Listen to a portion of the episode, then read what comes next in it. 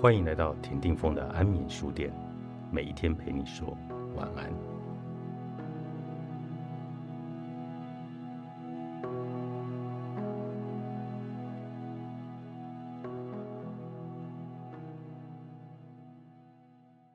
许多濒临死亡的人表现出他们的仁慈，在精神上也许变得比以往任何时候都还高尚。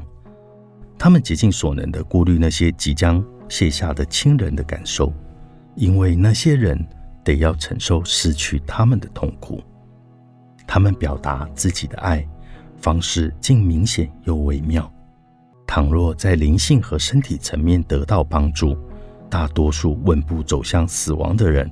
很可能会在他们陷入永久失去意识之前，体验到向命运臣服的平静。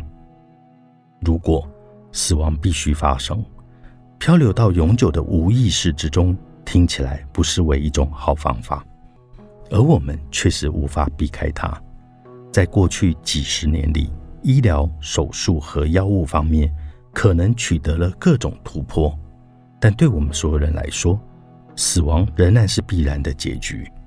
辛顿教授指出，他的研究揭示了临终病人想要知道的三个问题是：死亡会拖上很久吗？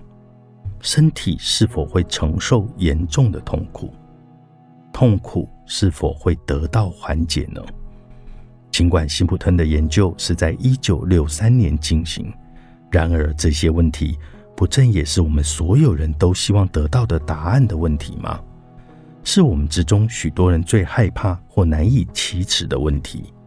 如果你无法谈论死亡，你又怎么能够开始理解你的问题是什么呢？正如我曾多次谈到被诊断出患有失智症，以及在被诊断出患有持续恶化疾病后的生活，你不知道自己哪里不清楚，但是。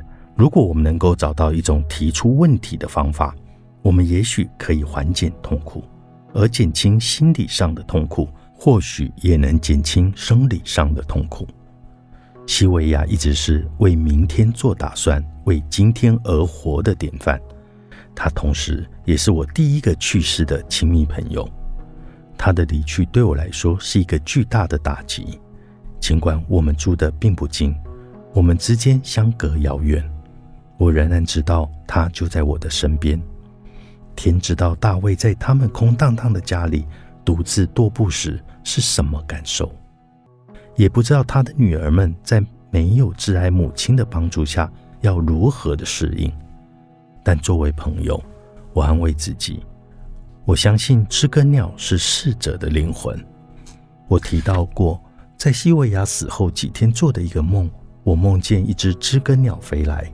停在我的手上，直视我的眼睛，然后迅速的在我掌心里拉了一坨屎。是的，毫无疑问，那是我的西维亚。至于这个梦境令我发笑。当我们所爱的人离开我们的时候，他们遗留给你的是这些你知道对方会觉得有趣的共同笑话，或是你们曾经彼此珍视的记忆。他们永不褪色，即使肉体消散。我并不害怕等待我的黑色虚无，我害怕的是越过失智的临界点之后，一切将会变得面目全非。我成了连自己都不认识的人。我希望能够谈论这些感受，就像西维亚希望倾诉准备死亡的感受一样。也许我的需求更加的迫切。有些日子。当我醒来时，迷雾已经模糊了我前方的道路，以至于我不知道临界点在哪里。我是否就要大跌一跤，还是有比我想象中更多的道路、更多的脚步要走呢？这是许多患有持续性恶化疾病者的感受。剩下的不过是一个还有多少日子的问题。但这种生活的方式却使我更加专注在生活。在我被诊断出患有失智症之前，我发现自己原来是不够珍视生命的。我们之中许多人也是如此。我们不认为死亡会降临在自己的身上，这真的很荒谬。有些人经常想到死亡，想象自己遭公车碾毙。对这些人来说，生活成为一个持续不断的担忧；而另一方面，有些人只是简单的过日子，接受生命抛给他们的一切，他们只是活着。我也许就是这样的人，直到生命中发生重大的事故，例如一场疾病，你才会停下来思考，在生活中。我是否已经做了我想要做的一切呢？还有什么是我必须去做的事呢？如果我们懂得去欣赏每一天的滋味末节，如果我们能够更有智慧，我一直不明白为什么人们觉得谈论死亡很病态。对我来说，我总觉得谈论死亡是非常自然的一件事情。也许这就是为什么我现在可以对死亡侃侃而谈。我们该谈谈人生的最后一件事。作者温蒂·蜜雪儿、安娜·沃顿，商周出版。